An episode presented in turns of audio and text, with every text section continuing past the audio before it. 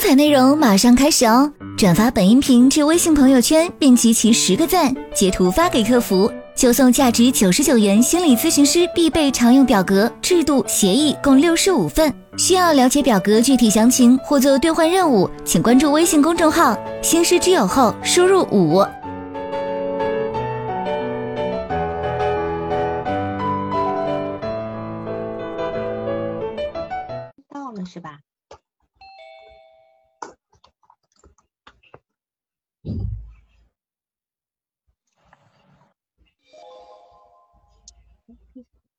们可以开始了。嗯，老师好。嗯，是，你好。嗯，嗯，那个，我我我是第一次参加咱们的那个个案的这种督导。嗯，之前参加过，在旁边听过吗？嗯，咱们这边我没有听过。是的。嗯嗯，是这样。那我大概讲一下，就是我不会要求你要做自我介绍，因为权利。啊，然后也不会要求你要开视频，因为毕竟这是一个公开的，你你有保护自己的隐私的权利。我们就事论事的谈案例，这样子。嗯，好，这样子。那么你先多多花个十五分钟，呃，顶多顶多二十分钟把案例讲一下，但也许中间我有一些问题会问你，好吗？嗯，好的，好的。嗯嗯，我这个案例呢是呃来访是从大众点评上联系到了。呃，这个咨询室，然后咨询室的老师呢找到了我，嗯，我们，嗯，她是因为跟丈夫关系不好，然后自己个人情绪也不稳定而过来求助，嗯，这个来访我们第一次呢其实是约的八点半的时间，然后她八点钟就到了，结果发现我还，呃，就没有到的时候，他就想取消这次咨询。啊，因为那个咨询是缴纳了押金的，我们老师跟他说，呃，如果取消的话，押金就不能退掉了啊。于是他就等了一下，然后过程中，呃，也一直在催促，就是是那种比较难耐受的一个一个状态。后来我们到了以后，第一次咨询，嗯，就是他他是非常着急的那种个性，只要呃一坐下就我们开始吧，就是那种没有任何的。嗯，缓和或者寒暄，嗯嗯嗯嗯嗯，嗯，她是一个三十啊三十二岁三十二岁的一个女性，然后有两个孩子，呃呃，她的嗯老大是女儿，现在已经七岁，老二是儿子，呃现在三岁，然后她是一个全职妈妈，目前在家带孩子，她的丈夫呢是企业的一个呃算是一个高管吧。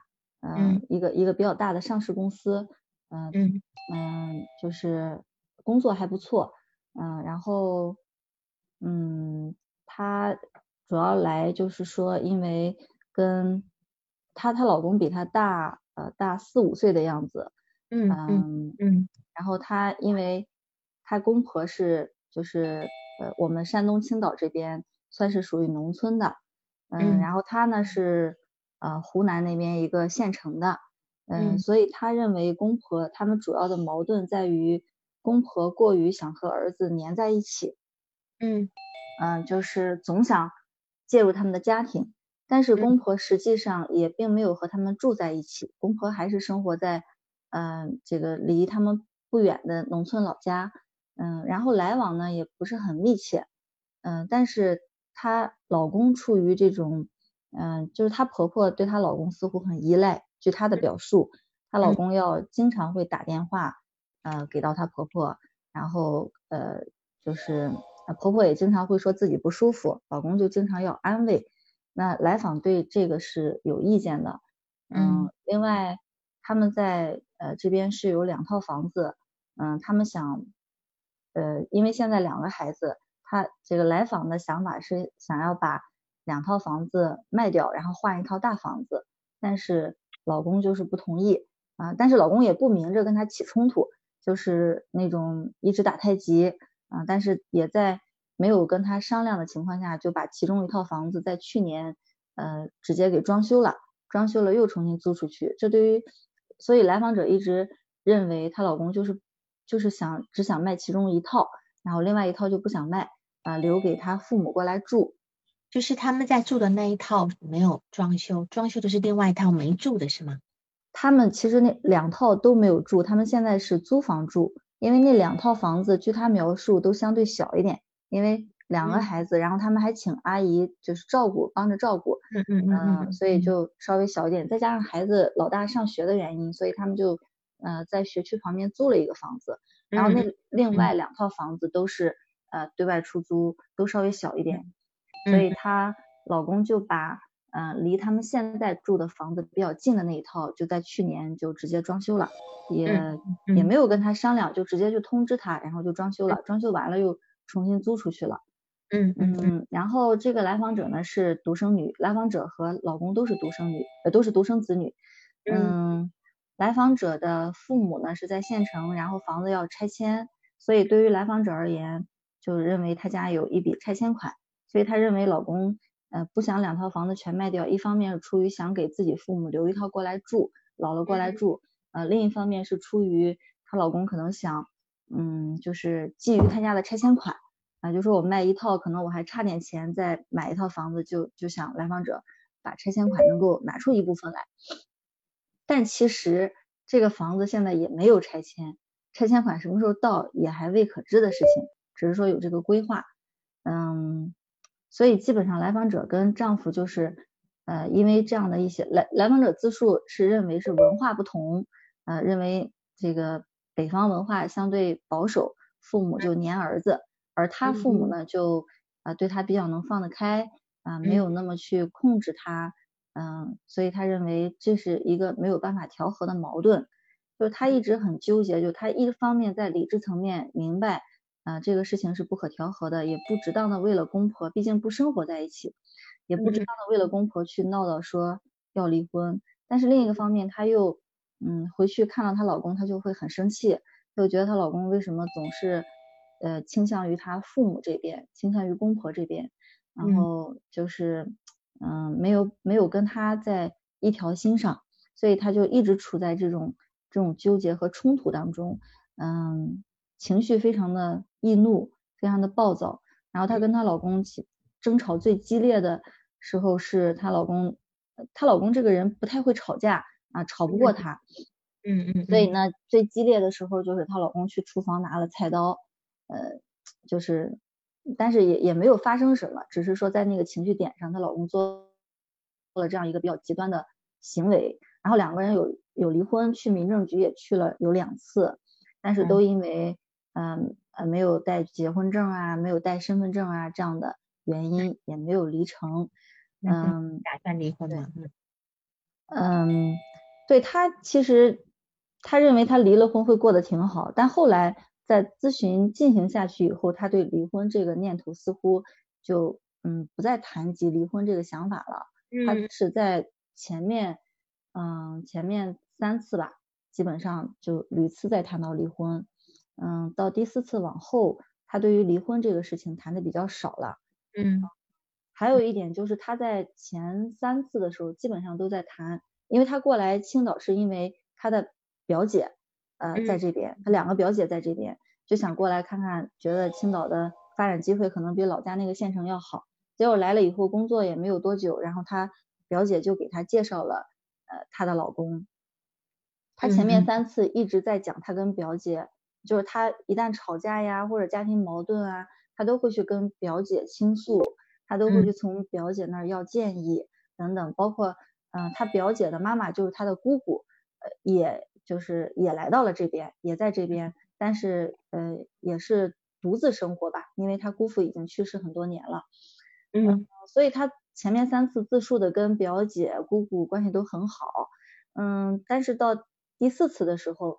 嗯，我们又谈论的时候啊，就谈到其实他对表姐还有姑姑有很多的愤怒，就是因为嗯，表姐总是会谈到呃，给他找了这么一个好对象，让他不用出去工作，然后物质条件也还可以，嗯嗯嗯，对，就会就会认为，包括他结婚，他表姐都给他做了呃很多事情，所以表姐一直会拿这个事情说事，嗯，并且会会教育他。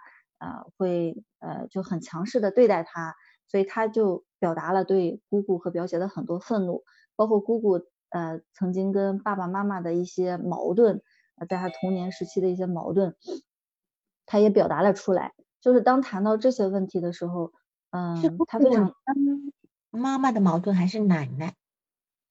嗯，就是姑姑和嗯，他童年是这样的，是姑姑姑姑在他家，在在他爸爸家是老大，然后呃对，然后那个奶奶家其实那个时候很穷，而姑姑找了姑父呢，就是条件还不错，所以说就是姑姑在家是一个非常强势的地位。然后奶奶呢，嗯，她她呃，奶奶应该有三个儿子，就是她爸爸还有两个两还还有一个大伯，还有一个叔叔，嗯，奶奶没有给任何一个儿子家看孩子，啊，都是在给姑姑看孩子，嗯嗯嗯，所以在童年的时候，呃，就是因为这些琐碎的家务的事情，妈妈和奶奶，嗯，包括妈妈和姑姑之间都会有一些矛盾。嗯嗯嗯但是也不至于说多么严重的冲突，但是就是会呃有一些私下的，就是家务事啊不开心。嗯嗯嗯。对，后来呢，嗯，后来奶奶年纪大了，奶奶就因为呃家里面这些，就他爸爸，包括他大伯还有叔叔都没有办法全天候的照顾奶奶，于是他们就嗯每家出一定数量的钱，把奶奶送到了。养老院，嗯，或者对送到养老院。后来奶奶去世了，然后他的大表姐对这个事情一直非常有意见，认为不应当把奶奶送到养老院，嗯，就认为呃他的这些嗯这个等于是他的舅舅们就没有尽没有尽到孝道，所以跟来访会经常呃打电话的时候谈到这个问题，就会有很大的情绪，会指责他们啊对待奶奶不够孝敬。但据来访者的表述是。嗯，他们都会去照顾奶奶，会看望奶奶，但是反而是两个表姐，呃，并没有真正做出过什么，包括他的姑姑，呃，也没有回去说，呃，照顾到奶奶，所以他对这个事情也非常的愤怒。嗯，嗯，然后来访者小时候呢，就是我有在提报案例的时候讲过，有有写过，就他父母都是工人，嗯，所以需要上班，然后呢，他呃在。非常小的时候，他妈妈的一个远房亲戚是一个很年轻的小姑娘，呃，就他妈妈上班的时候就让这个小姑娘带他。再后来他长大一点，就会放到他姑姑那边去，就是跟奶奶和姑姑在一起，就是这种属于没有特别稳定的看护者。哎，嗯，但是整体跟父母是没有分离的。然后他妈妈这个人特别爱玩，愿意打牌，呃，所以说会，嗯，爸爸和妈妈会有很多的争吵，在他童年时期也会有很多的争吵。嗯，然后他做什么工作的呢？爸爸，爸爸是什么工作的呢？嗯，爸爸就是工厂的，爸爸和妈妈都是工厂的工人。需要轮班吗？需要倒班吗？需要倒班妈妈妈妈需要倒班，爸爸不需要倒班。就是基本上妈妈和爸爸正好是能够，就是白天和晚上能倒开这样子。是，就爸爸是白天的班。爸爸会会在生活上照顾他吗？嗯，他说爸爸跟他的，嗯，爸爸不会太管他，但是爸爸是那种回避型的，嗯，不太沟通型的这种类型。对，生活照料，如果他妈妈不在的时候，就是靠姑姑啊、奶奶照顾，是吧？呃，对，关于爸爸在生活起居上的照顾，我们好像没有谈论太多这个问题。对，嗯。嗯，然后这个来访者有一个问，还有一个问题就是他从第一次到现在，他会经常去破坏咨询设置。嗯，比如第一次他来早了，然后第二次呢，因为第一次嘛，就是考虑到大家时间就约在早晨的八点半，后来我们在咨询过程当中，他提出来，他说下一次我们就约在十点半，因为早晨有点太早，后来我们就改到第二次改到十点半，结果他八点半就到了，他记错时间了。嗯嗯，后来就问我能不能马上过去，或者说能不能找一个我家附近的咖啡厅。嗯，我说不可以。后来他就回去了，等到十点半又过去的。嗯嗯，第三次他就迟到了二十分钟。嗯，然后呃，我就在第三次的咨询当中有跟他明确了这个咨询设置。嗯，后来到第四次他又迟到了半小时。他迟到半小时的时候，嗯，我就说，嗯，他他说他说要么就取消掉吧。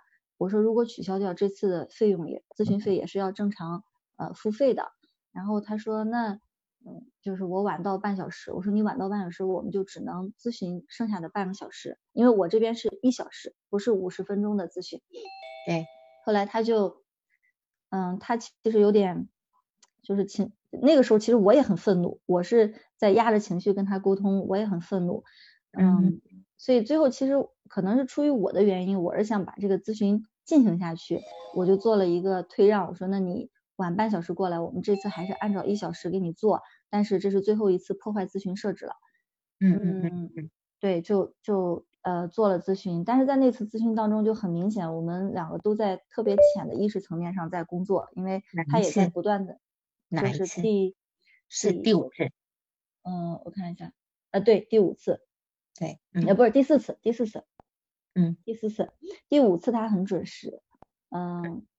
然后第五次很准时，第六次也也也很准时，呃，第六次、第七次都没有问题。到了，嗯，到了第八次，到了第八次他就临时呃出现了状况，就是没有来，就是完全是我们在前一天刚刚确认了这个时间，然后他在第二天就没有没有到，嗯，后来那天我也没有跟他纠缠，就这事儿就这么着过去了。啊，他就说能不能在第二天约个时间？我说没有时间，我说就下次吧。后来提他有提前咨询前有告诉你吗？就算是还是说没有，完全没说，完全没有说，是咨询啊，我已经在咨询室了，然后有有过了有五六分钟了吧，我又看到还没有来，我就问他到哪儿了，他就说他忘记了。啊，那但下一次也这么忘了吗？不是吗？也是这样忘记的吗？再往下一次也是这么忘记的吗？对，对的，对的。就是也是这样忘记的，就是最近的这一次也是这样忘记的。那后来还有做吗？还有在做吗？嗯，就是他说他就是最近的这一次，他说忘记的时候，我说那你咨询费还是要正常付的。他就说不是吧？然后我说这个咨询设置我们其实已经讲过很多次了。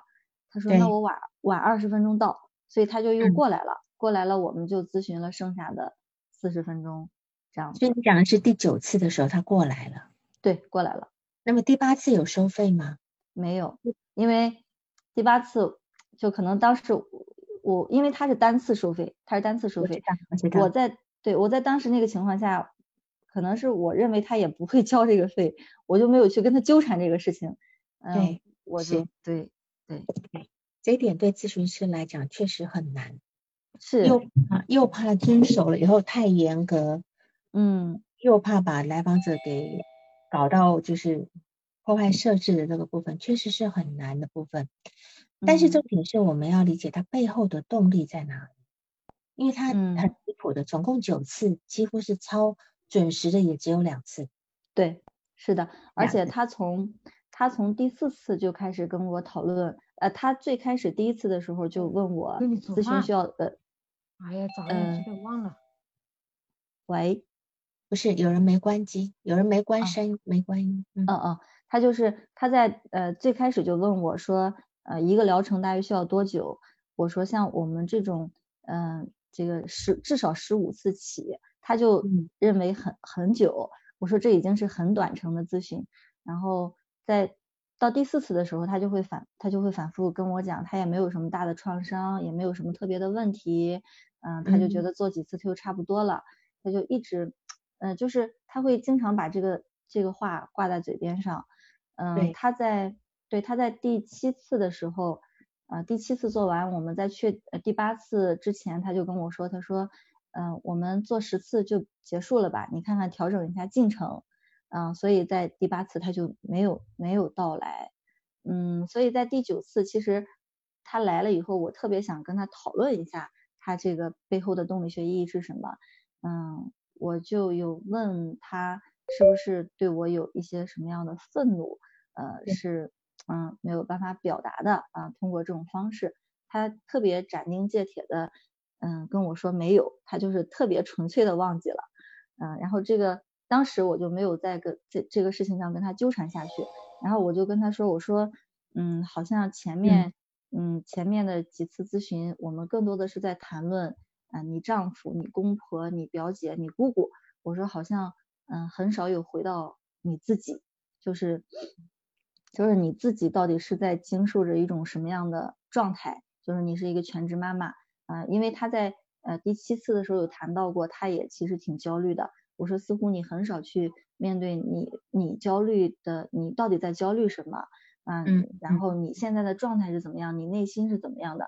当谈到这些问题的时候，就是每次我们试图在讨论他的情感的时候，他就非常的不舒服，嗯，他就会头疼，嗯，然后包括谈论他童年的时候，他就说没有什么特别的事情，嗯，就是这个样子，特别宏观的讲。所以在呃第九次的时候，我就又带他去回到去谈论童年的事情，他就。呃，谈了一个画面，就是他印象特别深刻的，就他放学回到家，还没有回到家，走在呃家门外的时候，就听到家里面摔盘子、摔碗的声音。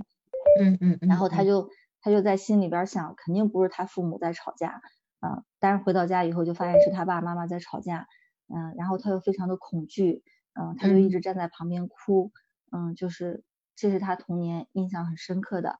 嗯，是，然后他就谈到这个地方，他非常的不舒服，嗯，他就头疼，嗯，就每当谈到这样的问题，他就很难受，不想继续谈下去，嗯，所以对，所以谈到这些以后，我又我又回过头来说，嗯，就是他的这些，他他破坏咨询设置的动力学意义的时候，嗯，他就想了一下，他说，我之所以斩钉截铁的说没有什么背后没有什么问题，我是担心。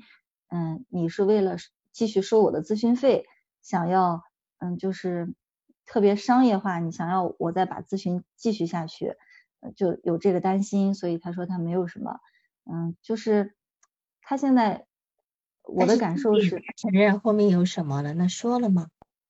没有，那个时候我们咨询已经要结束了，没有，嗯，对，没有说，嗯，好。因为是这样，因为这个人看起来他的问题不复杂，对，可是他内心的那个活动是很多的，而且这个。来访者习惯用付诸行动的方式，他用躯体化的方式，譬如说他一讲到碰触碰触到情感的部分，他会头疼，嗯，他事实上连回避都没有，他直接头疼。有时候我们会在意识层面就回避掉了，好，我不谈了，这个没什么好讲的，我就是就有点那种，就是觉得我想不起来了，我也没有什么大不了的，但他直接是用头疼的方式，其实他他事实上他根本不知道，他他不是故意要去不谈，你看他已经用头疼的方式来告诉你了，现在我们来了解这样这个来访者哈，就是这样的来访者其实是还蛮有。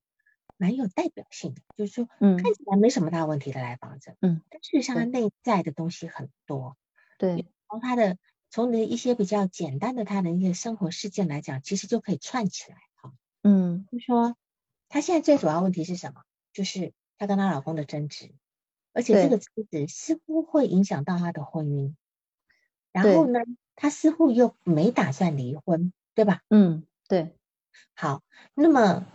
以前他或许有很多事情，他都跟他的表姐去讲，对，可能从小到大跟他表姐讲，但是他现在估计来找你的原因是因为他不想跟表姐讲，是的，是的，对吧？哈，所以今天在这个位置上你就知道了，你顶替的是一个表姐的位置，嗯，如果别人顶替的是一个表姐的位置，那好了，那个这个直接转过来了，他对表姐什么样的感觉，对你可能，嗯，很易切入。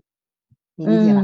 嗯，所以这个地方你要先注意一下哈，就是他跟他的，他跟他的权威关系，可能就是建立在他从小奶奶、大姑、表姐的这种关系上，因为你其他的资料就是目前还没有搜寻到，比如说他童年的呃呃跟老师的关系啦等等的这些不知道，但从这几个关系我们可以知道，他跟权威关系这种依恋，不是一种非常安全的，嗯，不是一个非常，而且。表姐是姑姑的女儿，对吧？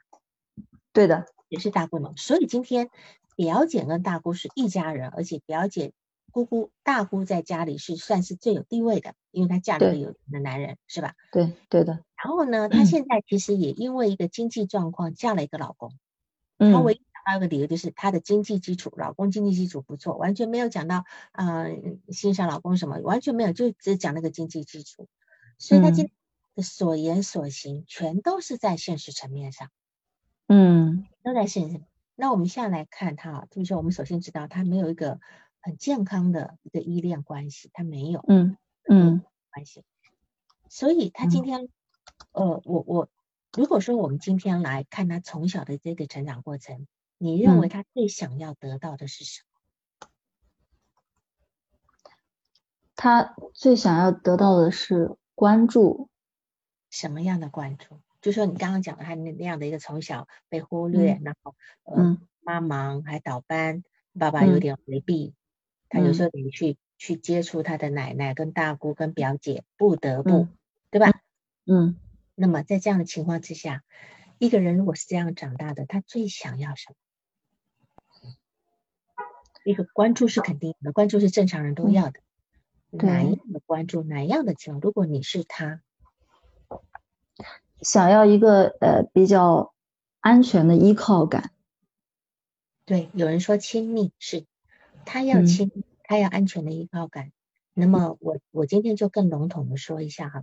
他要一个家，嗯，他要一个家。这个家不是像他小时候那个家，而是他心目中真的完完全全属于他的家。他不需要在今天妈妈不在，我得到大姑那里去，哦，等等等等的。嗯，他要他要一个以他为中心的家，对吗？嗯嗯嗯，是的，是的，对对。有人讲到父母的关注，没错。但是现在这个部分，我们再讲吧。此时此刻，她跟她的婆婆关系也不好。那么，我们就虽然她要，但此时此刻父母父母的关注是绝对没有了。嗯，而且呢，她似乎也没有办法跟后面的这些人建立依恋关系。对，没有办法建立依恋关系。嗯，然后呢，现在他如果说我们锚定了，他确实是要一个真正属于自己的家的时候，所以我们就能够知道为什么结婚到现在，他的问题会出来。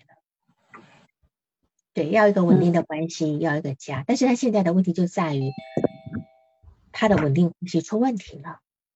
嗯，老公表明了，就说，我都要照顾我的父母，我对，我一定要孝顺我的父母。嗯，然后把父母摆在他前面。那嗯，对于我们很多人来讲，然后换成是我，我我会接受，我就会接受我的父母比我重要，我会接受，就是呃，我们可能。我就会觉得说，你今天把你父母都奉养好了以后呢，嗯，你就会对我有更多的关爱，因为我觉得我满足了你的需求，对吧？嗯嗯嗯。我们两个是永远会在一起的，你你父母总要走的嘛。嗯嗯。好的我是这是我的观点，这但是这不是他的观点。是的。对，因为他跟他的父母就没有很冷漠，他他无法去理解为什么我的老公要跟他的妈妈这么近。嗯，他不是故意要去抵触这件事情，是他脑子里就没有这个概念。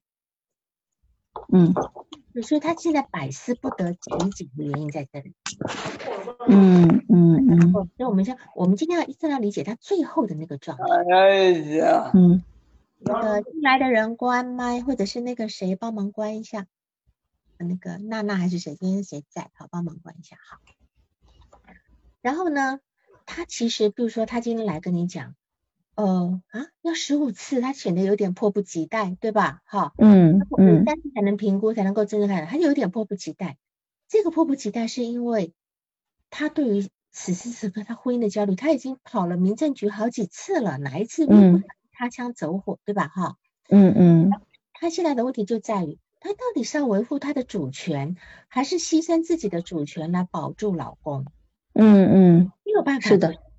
她没有办法，而且她跟老公的问题是迫在眉睫了，所以她现在除了她没有办法去等待这个结果的焦虑之外呢，而且她也不愿意再去问表姐，嗯嗯嗯，给她的答案一定不是她要的，嗯嗯，对，说你老公很好了呀，啊，因为让你让你不用工作，在家里当全职太太有什么不好的啊？哈，一直邀功，听了就不爽了，对吧？哈，嗯，然后呢，但是 如果说你今天在这地方就问他，就说。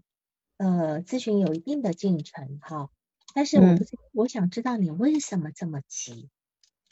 嗯嗯嗯，或许说不明白，但是至少你理解到他的急了。嗯嗯嗯，建立关系的第一步。嗯嗯，他你你只要理解他的急，他就能够缓下来。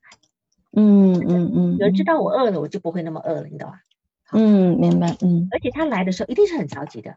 就对，没有一个人可能说，哎呦，我我我去厕所等着，我什么时候想上厕所？一定是一定是进了厕所就是马上要上厕所的嘛。嗯来就马上要解决问题，这是一个来访者天经地义的想法。嗯嗯嗯来访者都不知道咨询的进程了啊，还得收集资料啊，啊还得干嘛呀？还有什么长城两三年？嗯，更不可能想象，对吧？嗯嗯，可能十次的都是很多人都觉得十次呃可以了，很多人都真的就有这种感觉哦，好像十次就可以，所以变成我们在咨询的过程中，我们是要先培养病人的。嗯，先先做一个预备性会谈，其实可能你的前十次、前十几次都叫预备性会谈。所以预备性会谈是让他了解，你今天要真正进入一段咨询的部分，是有一个要有一个各方面的心理准备的。他现在解决问题，因为他的他的事情不是能够用解决的部分来说的，哈。所以，嗯，当然他之前曾经做过一次，那那次我们就不讨论，我我们今天。有情就不去讨论他为什么来，只做了一次不来。但是你今天提到他，就说他的阻抗比较严重，他想看看你对他是怎么判断的。对对，这也是很有意思的问题，就他今天为什么要得到你的判断？你觉得？嗯嗯，就是他自己也不确认，他需要通过别人的对他的对他的评判。嗯对，来看到自己是，或许以前都是靠表姐，对吧？那或许是以前呢，他有一套自己形成一套自己的体系来来判断很多事情，但是那个体系到现在就不够用了，就不能用。就她可能在这件事情，在跟她老公的事情上面被她老公触动了，就觉得怎么我们两个的差异这么大？对，她一下子就不知道，哎。什么是对，什么是错的？她她开始有些动摇，可能他可能没有那么坚持自己的想法是对的，开始有些动摇，而且他有些取舍，所以他想来知道你是怎么看，嗯，他想来知道你是怎么判断，对他是怎么判断的，他是可能讲的很含糊，可是他可能想知道，我我今天这样做对吗？我需要这样坚持下去吗？等等，但是因为这不是我们工作的重点，他也不好意思直接这么问，所以他现在就是。当然，他他呃呃，我们也要去理解，就是说，当然也要从他这一点去工作，工作就说，你好像很想知道我对你的看法，是不是？嗯嗯。然后当然从这边可以带出他后面很多自己不确定的地方，这个部分也是亲密关系的一步，这样子。然后嗯嗯，而且他他可能因为他妈妈是一个非常高压的人，而且对他总是批评，对吧？对。看起来大姑也是，看起来表姐大概差不多也是这样的。是的，是的，是的。他今天可能认同了这个部分，他也许或许也会用一种很否定的方式来思考，嗯，啊，很负面的思维来思考。他或许也总是看到别人不好的地方，是这个东西你要去跟他聊呢。所以如果是今天是这样的一个人的话，他其实是不知道自己是想要什么的。一个人一旦用排除法的时候，他就不知道自己要什么。嗯，今天买东西就是啊，这个不好，这个不好，然后这剩下就是，那你就不是个主动，就是我一眼就看到什么就确定了，我知道啊。譬如说我今天嗯去服饰店买个东西，然后我一看中什么，然后我说好要这个，然后店员一直来推销你，就说不用，我就要这个这样。但是有的人会因为店员的推销，嗯，他就会受到别人的影响，哎，这个人就是容易很很很容易受到别人的影响，因为他。为什么他会这样？我们又要去再进一步理解他为什么会这样呢？嗯，我在成长过程能够理解他吗？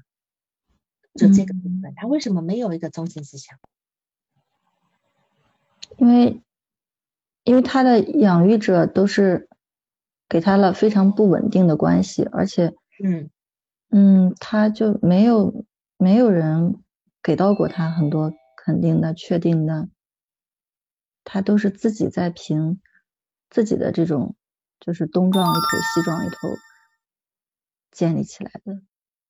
对的，就说，呃呃，这样讲吧，就是他今天呢，有时候要迎合大姑，有时候要迎合奶奶，有时候要迎合表姐，因为当他很弱的时候，当他妈妈在家里似乎又不是那么的，呃呃，应该讲。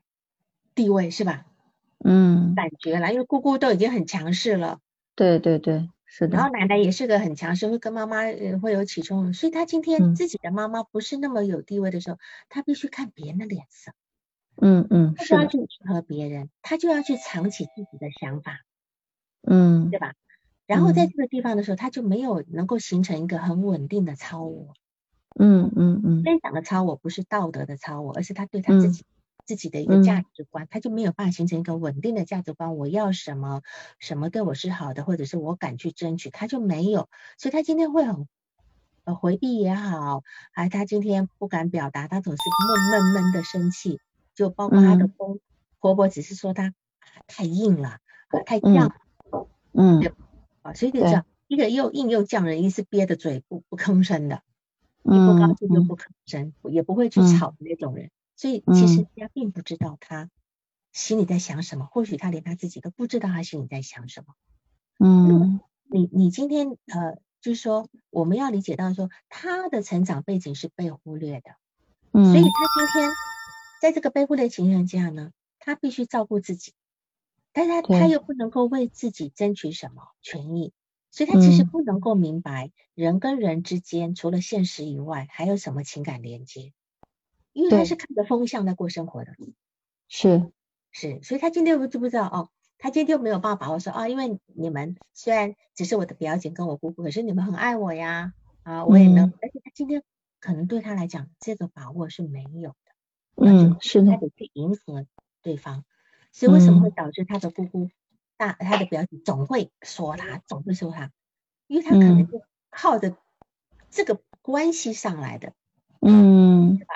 我我今天就让你说一点嘛，好像那你你就会接纳我了，可能从小就就这样子。嗯，然后提到他的情感隔离的部分哈，嗯，他情感隔离很压抑，呃呃，自我价值感低，这就自我价值感低，就是刚刚我们讲的，他他不能够确定自己要什么，也没权利去要什么。那这边的情感隔离呢，我会有一点想法，就是表面看起来是情感隔离，但他有时候不是隔离，有时候是因为他有一些情感在早年呢就已经没有体验到，嗯，他的爱恨，他的讨喜不喜欢的，他没有被体验到，所以所以很多人性的部分对他来说呢，他很难去经验到的。因为也很难去跟别人分享，所以他不知道怎么跟你去谈这件事情。嗯，那这些，因为如果他今天是情感隔离的话，我们在工作情况他可以出来。可是这个他这个经验呢，是他孩童时候是因为他的照顾者呢没有胜任的部分，嗯，所以他很难去学习到哦，这个时候是不高兴的，这个时候是可以说出来的。好，在这个时候，我的需求可以用什么方式？他没有，他这个是没有被学习到。他的母亲可能在这地方也是蛮失职，他母亲就是叫你怎么样怎样做，就也没有顾虑到呃这个来访者内心到底想要什么东西。嗯，所以他今天接受他自己能够收到的一个事实，他今天所接收到的事实就是，我必须把我的真正的感觉给藏起来。嗯，然后然后这些东西藏起来以后呢？他内心会发展出一种很孤独的一种感觉跟方式，对于依恋的这种感受，他是很陌生的，他是很陌生的，甚至甚至会觉得也没，虽然甚至可能会觉得自己还也蛮独立的吧，或许吧，好，还蛮独立，好像不不依赖别人，因为他没有办法依赖别人，没有依赖是个能力，他没有办法。那这跟压抑的观念呢，跟隔离观念是有一点点区别的。所以这个地方你要去鉴别一下，嗯嗯嗯，这样子，嗯，啊，因为你们毕竟工作久，是还没有这个地方，我只是说可能会，他今天不是一个压抑，也不是一个隔离，是他根本，我们这样讲吧，没有办法识别，他还没有学会去识别，不能够学会识别，他就没有办法表达，嗯嗯，啊。有人建议你把话筒拿远，你是用耳机吗？好的，对对，我戴的是耳机，嗯，对，就呃，可能话筒上面拿远一点呢，回声一嗯嗯。还有，你今天有时好几次都做到一个半小时，这个地方也是没有增加是费用对吧？呃，增加费用了，有增加，他同意吗？同意，他同意。好，那这个是咨询刚开始就有跟他讲过。嗯嗯嗯嗯。那么你怎么理解为什么他他要增加到一个半小时？嗯，有时候其实是他有好呃，基本上很多次都会在快要结束的时候，他会又谈到一个话题，所以这个话题就可能我在那个当下就没有去打断他，然后时间就到了一个半小时，就也没有对我们也没有就是因为这个事情沟通，只是说就自然而然到了一个半小时，就这样是嗯是。所以他他今天是接受这个部分的哈，有一些来访者呢，他可能他的倾诉欲望比较强烈的时候，刚开始的时候，呃，我会发现他好像一小时是不够的，因为有人讲话就会特别的绵长，不知道要花很多语言才能够把一件事情讲清楚。那么对于我来讲，有时候我不一定是一小时，有的来访者我就会在前初期。其实就是一个半小时，我觉得这个设置是人定的，只要大家遵守这个设置就好了。那通常等到有一天他慢慢慢慢讲清楚了以后，他自己其实一小时就够，这样子。那这种状态跟那种故意要拖你时间呢是不一样，因为他付费嘛。对对对。当然你你可以就，当然这是提个每个人的工工作的方式的参考了哈。有人刚开始就觉得他他要整理很多东西，他话就讲不明白，所以他要需要长一点的时间。那我就觉得，那我们每我们就设定一次一个半小时。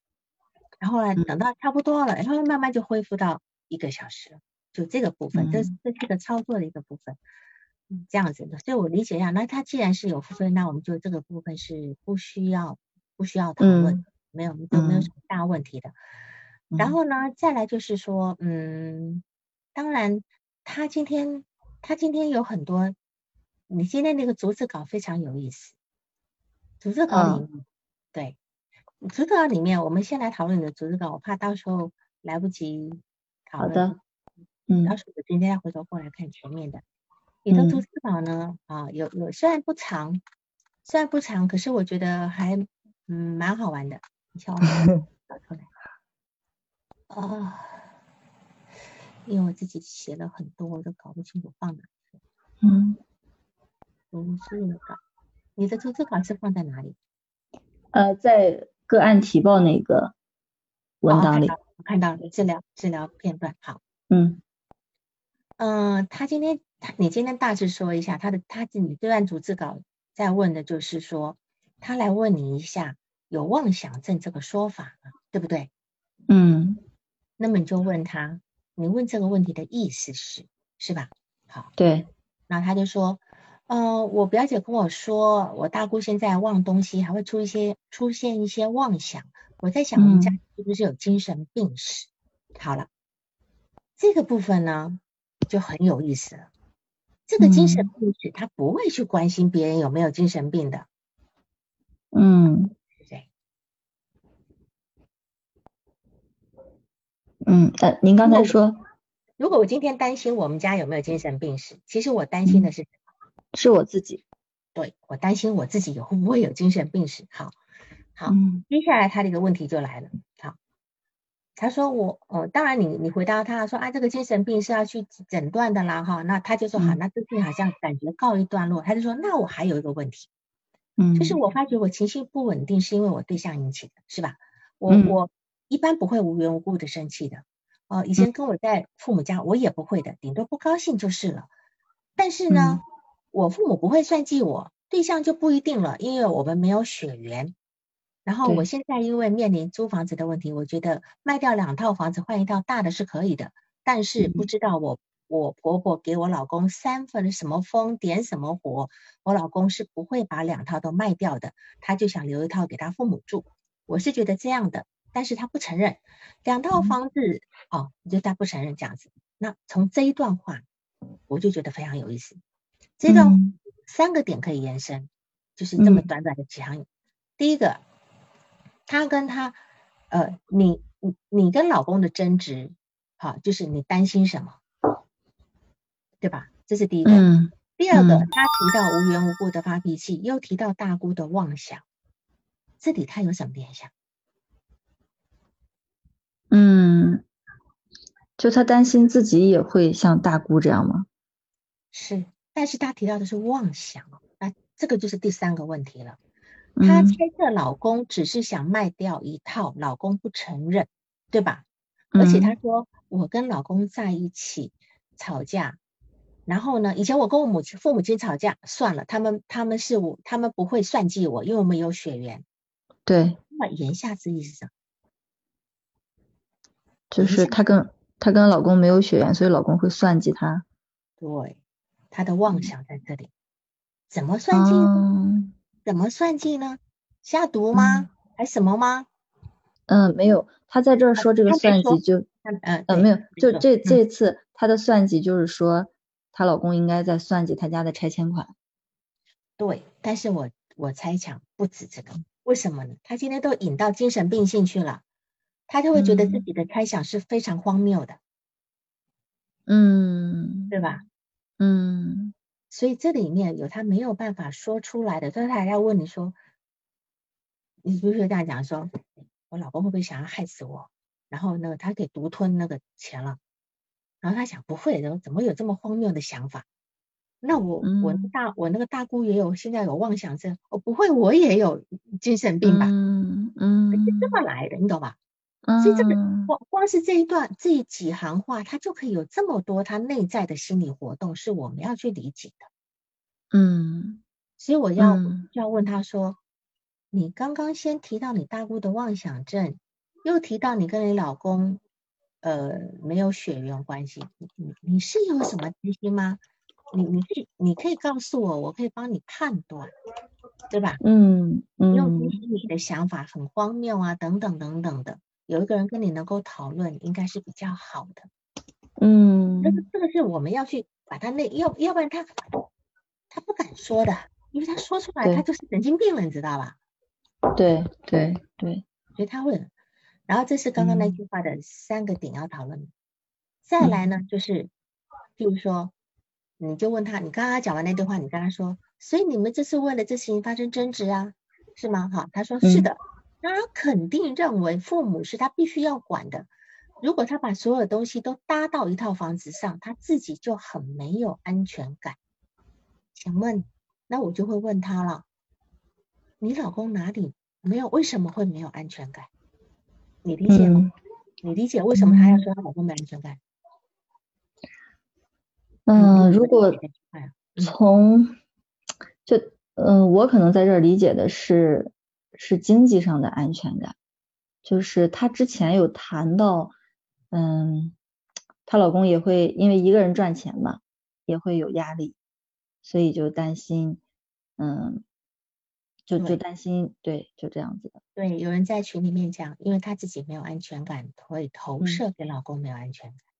事实上，这个没有安全感是她自己的。嗯。因为什么呢？她其实婚后并没有工作多长时间，主要是老公在，老公在，在这个呃负担家计的。而且这两套房子都是婚前买的，对吧？是的。婚前买的，婚后房贷，但是婚后还贷大部分也是老公在还的吧？对，所以按理来讲，这两套房子我不知道婚前买的房子有没有写他的名字。嗯，这个我没有跟他确认，也没有写，应该没有写的。他今天想说，你把两套房子都拿来换新房子，那那我可以挂名嘞。嗯，对吧？婚后都换个大房子，那我和我顺理成章了。然后现在老公只愿意拿一套，嗯，那么变成婚前这两套房子，我就只能够占到一套的光了。嗯。但是问题再怎么样，婚后换个大房子，这大房子再怎么样也是金额比较大，她也有啊，但是她依旧担心，她总觉得老公留了一套，不是因为给不给不给婆婆住，所以这安全感是认为她老公在留一手。对对对，是的，这个部分是这个部分，所以在当然这个部分我我就会跟他讨论了，我会跟他讨论了，你什么叫没有安全感？对吧？那他会讲啊，那个拆迁款呀，什么什么。但是问题是，这两套房子不都是你老公的吗？嗯。那他就觉得他老公没有把他当自己人看。是的，是的，是。所以今天他为什么在这边那么焦虑？他在这件事情上面突然会意识到，就是说，当然他今天提到了，说我老公跟我说，他说，嗯，这个我老我老。我养老人家跟孩子是应该的呀，嗯，啊，那么我为什么要养你？你这么大的人，凭什么要我负责？老公是讲那个话，对吧？但是老公会讲，这是他，这是他自己认为的，他自己猜测她老公这样讲的，其实老公没有这样说这个话。是，所以你就知道这个来访者投射的非常厉害。对，一个人越是用投射的这个部分，表示他其实他的内在的幻想很多。然后这个内在幻想，早年就我们早年都是用这种投射跟内射在运作的，早年嘛。嗯，但是如果这个部分能够经过我们的长辈，能够慢慢跟我们跟把我们那个这个投射跟现实连接，我们就能够慢慢的去理解。可是他，我刚刚说过，他没有人给他解释，嗯，没有人告诉他真相。比如说他那天回家看到他的父母摔东西，然后他在那边哭，他躲在外面哭，他还不敢进去哭，是吧？嗯嗯，他躲在外面哭，因为他觉得。父母那个行为代表的就是这个家可能要没有了，虽然这个家不怎么好，是吧？嗯嗯嗯，聊胜于无嘛。可他会那么的，他会那么的担心，所以我会说，他其实一直以为他嫁了这个老公可以开始有自己的家了，但是碰到这个事件以后，他这个东西开始幻灭，嗯，又开始幻灭。所以为什么在这件事情上会带给他这么强烈的一个焦虑感的部分？好，所以这个地方，呃，我们就当然，这也是来访者他会讲说，他凭什么为我负责？这是他这个问题核心，因为一直没有人为他负责，一直没有人为他负责。那么他其实要的不是一个现实的负责，而是一个态度上的，就是说，你今天我真的是你最重要的那个人，对吧？如果她老公能够稍微有情商一点，能够说，是说。父母照顾总是要照顾的嘛，但是我们两个就是以后是最还是最亲密的人，也就也就好了。但是他老一般的人可能很多不会讲这样的话，会觉得说是你不懂事，你还这个事情由我来讲，对吧？哈，是的，是的，嗯。所以这女人就有点傻，就是要人家男人这种用口头来说，对吧？但是这也不能怪他，怪他他只是说他早年都是一些不共情的一些课题。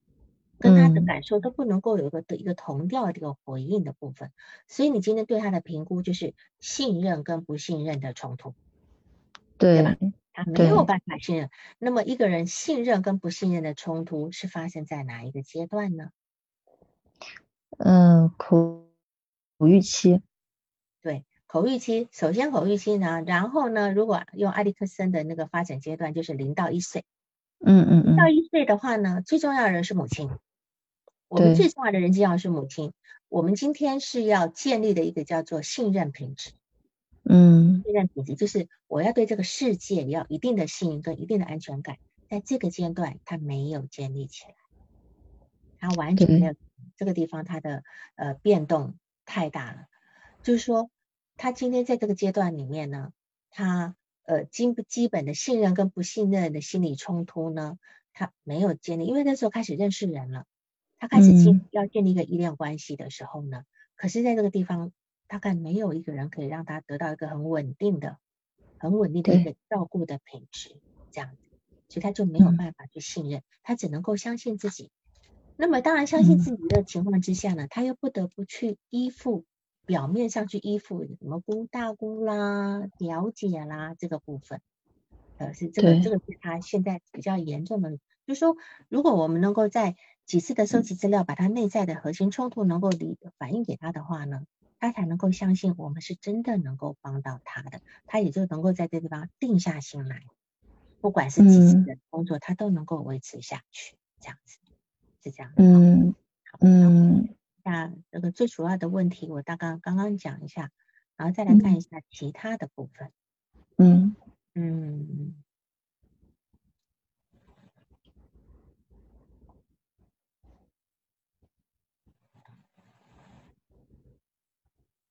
总共做了九次，有人在问，总共做了九次。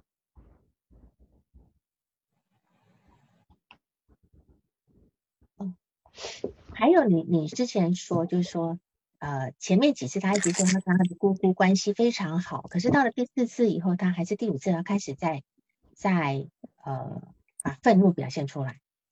对，对吧？第第四第四次，嗯。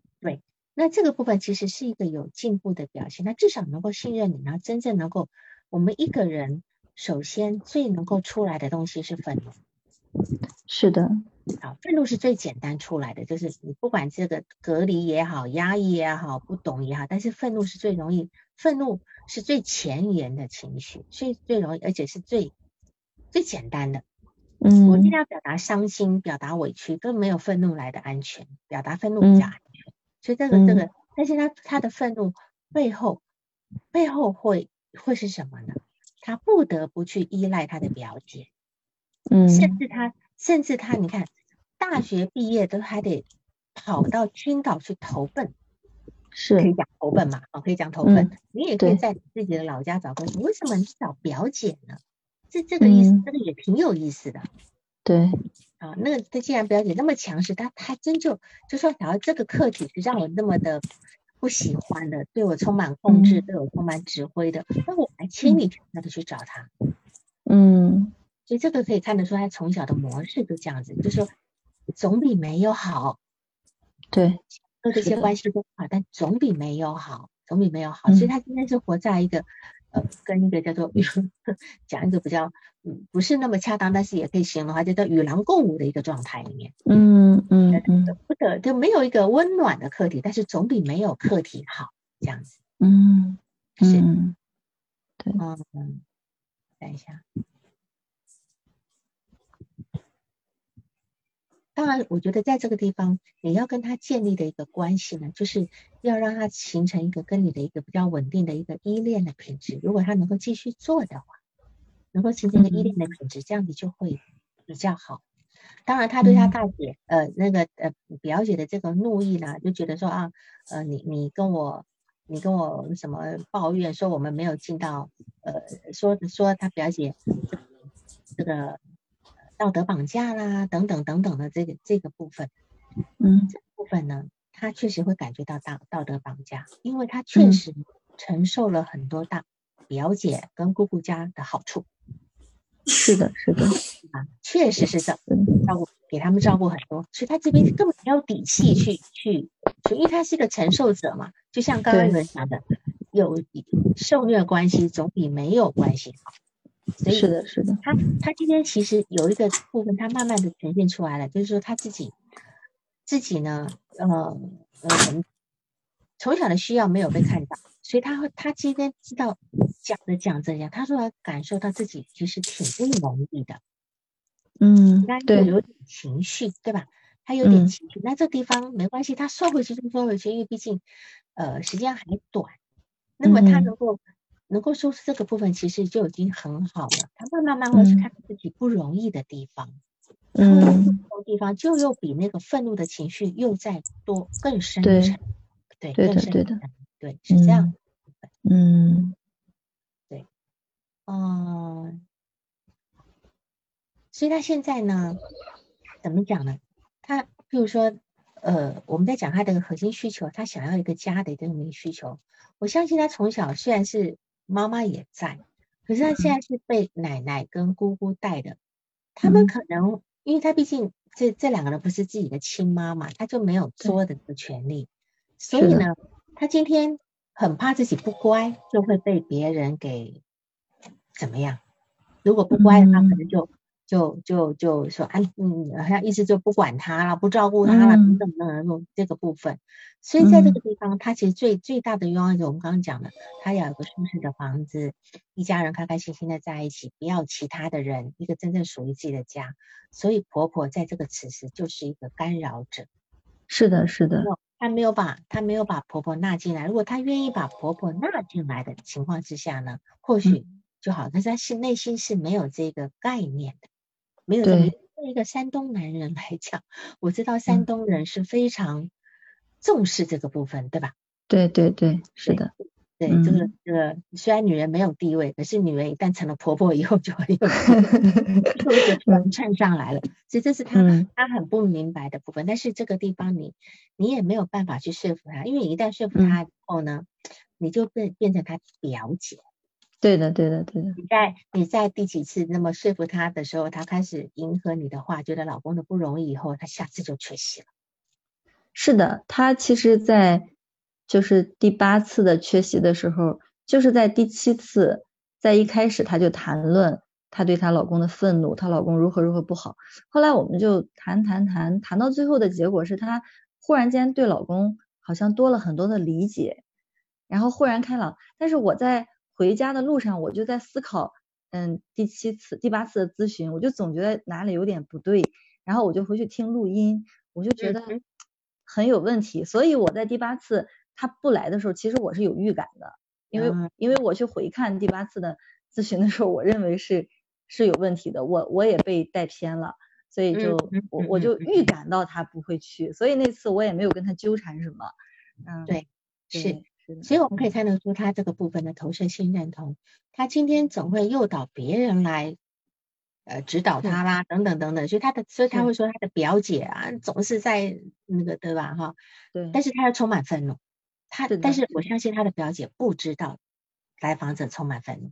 对对对，不知道，对，就如同你得事后的再去回忆、回想，或者去去内审查一下，你才能够感受到这个部分。但是他的表姐毕竟不是咨询师，他表姐不会知道这个。嗯。然后他的方法就是走开。是的，是的，是的，走开。所以他估计他现在也不跟他表姐去谈这些事情了。对的，对的，对的，对。嗯。好。呃，再来哈，就是说。嗯，可能因为我一直也很在意自体心理学的这个部分，我一般来讲，我我会用阻抗这个词会用少一点，因为阻抗这个词似乎有一个预设，预设就好像有点评价的味道，就好像。是来访者你是你是有问题有错的，我今天你在刻意遮掩什么？嗯，对，有好像我我我觉得阻抗有这么一个评价的感觉，嗯，啊，而而不是说他可能。他今天是想要维护自己，但是他想维护自己那个部分不一定有错，嗯，但是阻抗这个词就会让觉得他是有点，在我们看来就是你你你是要故意做对的啊，你要干嘛的？如果说假设咨咨询师嗯很无意识的站在这个角度上的时候，可能就很难跟来访者把关系建立起来，嗯嗯嗯，就是不要觉得他在，尽量不要用觉得来访者在阻抗的这个想法。就是他今天一定有不得已的部分，才会用另外一种方式回应我，嗯，这样才能够真的去进到他内心的那那一个部分。所以精神分析他讨论的这个阻抗呢，往往会让来访者有一种被谴责的味道，嗯对吧？好，嗯，你不要讲精神分析分析了，就像我们同同行之间，大家互相聊天哈，然后他你不知道讲什么，他就说，哎呀，你在阻抗，你一听也不舒服吧？嗯嗯嗯，很讨厌听人家说我们在阻抗，说我们在防御，凭什么我就阻抗防御？好像你就把我看透了一样，对吧？对，对，对，对。那来访者更弱势了，他更没有办法呃去去跟我们反驳的，所以我会尽量跳过这个这个呃说法，我会绕一下弯，绕一下弯去讨论其他的事情啊，比如说他今天 跟你讲说，我没有啊，我真的是忘记了，我真的是忘记了，所以我我不是那个。然后我就我就好说好好行，然后我就不去讨论这事情，就讨论到啊，那那天早上你在干嘛呢？你今天早上起来，因为你们呃你们原先是八点半的咨询是吧？要十点十点咨询，那好，那那天早上是什么事情让你忘了呢？嗯，啊，我我是承认你忘了对吧？那我们讨论你今天早上干了什么啦？等等等等等等，这个部分就是我至少先接受你这个说法，然后慢慢慢谈。他有天愿意把这个东西说，就像他。今天一定是在他，我就担心他后面不来，才会跟你说。是的，我是有 真的有其他想法的，因为对于他来讲，把这个东西摊出来，其实是非常不容易的。嗯嗯，也就是说，他在这个阶段可能还没到那个程度，就包括我们关系的这种建立，包括他自己的状态都还没有做好准备。对对，远远不到，远远嗯嗯嗯。所以他在抱怨老公的时候，我们应该是要去，其实就站在他的位置上去看看他到底在抱怨老公什么。好，那这个地方能够理解到什么样的程度？因为他的抱怨在他看来肯定是有道理的。我们今天不是在做一个道德评判，也不是在做一个公平的事情。咨询师不做公平的事，对，公平客观，对啊，哈，是的，是的，嗯，明白，嗯。哦，那你还有什么问题要问的吗？嗯，就是我们在刚才谈到说他还没有准备到这个阶段，嗯，就是呃，其实我又担心说，如果不跟他去嗯讨论他，嗯，可能我讨论的这个背后的意义有点直白，呃，就去会去有点面质的感觉，可能会容易破坏掉关系。但是我可能在那个当下又又担心他就因为当下的这个状态会会脱落了。所以可能我就在那个时候就会会去有点也有点着急，是因为你担心脱落，那么担心脱落，你就是为了你的工作成效，对吧？嗯，其实不是，我其实在这个来访者身上，嗯，我我更多的是还真的是觉得他这个问题需要去解决，不然他会后面也会就是还是会有很多问题，可能当然对我自身来说，我觉得。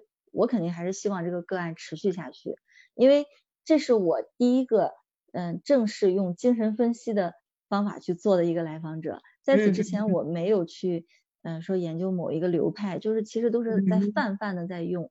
我是在去年下半年开始呃真正开始学习精神分析，然后在今年接到这个个案呃开始往下走下去。我其实还是蛮希望把它，可能这是我内心的蛮希望把它做下去。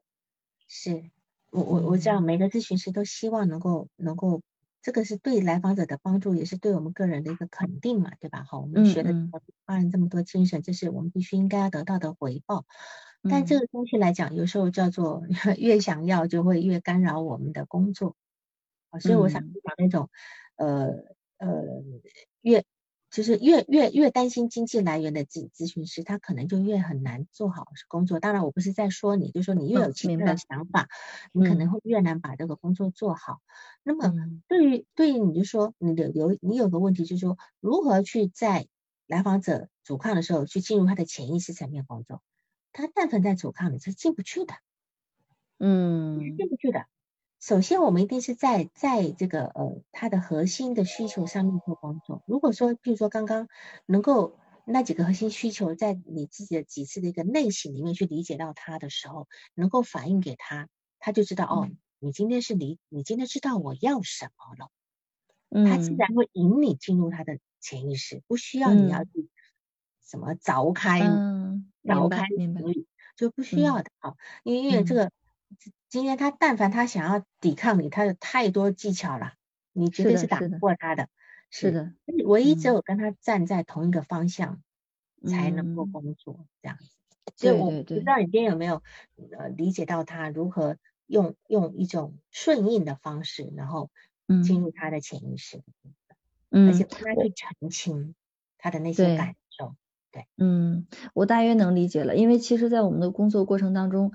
我我可能对她其实内心深处还是会有一些评判的，比如说她会跟我讲，她跟她老公非常激烈的一次争吵是起因是因为，嗯，她婆婆糖尿病，然后给她老公打了电话说，嗯，好像好一点了，她老公就很开心跟她讲这个事情，然后她她就讲，她说啊，到底是不是真的糖尿病？说不定是装的吧，就是其实这个话 对，在我可能会有道德的色彩，就会想怎么会会这样想，就会。像您说的，没有说跟他站在同一个方向上去考虑他的成长经历，导致他会有现在的这些呃对别人的一些表达方式、行为方式。对对对，嗯，所以被人说这个方式呢，确实可能会破坏到你们的，会破坏到你们的咨访关系。我就记得有一有一件事情很好玩的，当然多多花点时间，我讲了一个一个例子，就是嗯。有有个叫什么什么快乐大本营的一个节目，他在讲说，今天如果你的老婆回家啊，你的女朋友回家跟你说，今天老板多么恶劣又多么恶劣的，好跟老板起冲突，在你面前一直骂老板，那么你要怎么去处理这件事情？好，第有三条路，第一条路你跟他一起骂老板，第二条路呢，再跟他分析这样子跟老板起冲突对你有什么？有什么利跟弊？第三个呢，就带他去吃好吃一点、好吃的东西。请问你怎么？你要选哪一条路？第三条就说你别啊，不烦了不烦了，我们去吃好吃的吧。嗯，如果是今天是你是一个他的男朋友或老公，有人说第一条啊，陪着他。对对，我也会选第一条。对，但是很好玩的。那天他请了一个社会学家什么学家，他在讲了。当然这个题目有点诓人了哈，有点诓。意思就是说，你呢先跟他好好的骂一下老板，再来呢等他气消了以后呢，再跟他分析一下，你这样做可能会有一些风险，会妨碍你在公司的地位。最后再带他去吃一顿好吃的，嗯，是吧？所以这个跟我们做事跟我们咨咨询的方式是一样的。嗯，就是你担心他罔顾这个社，就是现实的部分，然后把老公人跑了啊，那这是你担心的。但这个东西要先满足他个人的需求之后，我们再来做。但到底是哪一次开始做这件事情，就等他的需求何时满足再说。嗯，是的，是的，是的。先共情在理智前，最后理智是放后面的。所以我们讲情理法，情理法，情在前面，理在后面。嗯嗯嗯，了解了。嗯。好那今天就这样，好吧？好好的，谢谢老师，受益匪浅，谢谢。嗯，好，就这样，好好，那拜拜，拜拜。本次督导完毕，喜欢请留言或分享哦。需要报个案的老师，请查看我们喜马拉雅主页个人简介，也可以在微信公众号搜索“星师之友”，关注微信公众号后联系微信客服进行预约报个案，完全免费哦。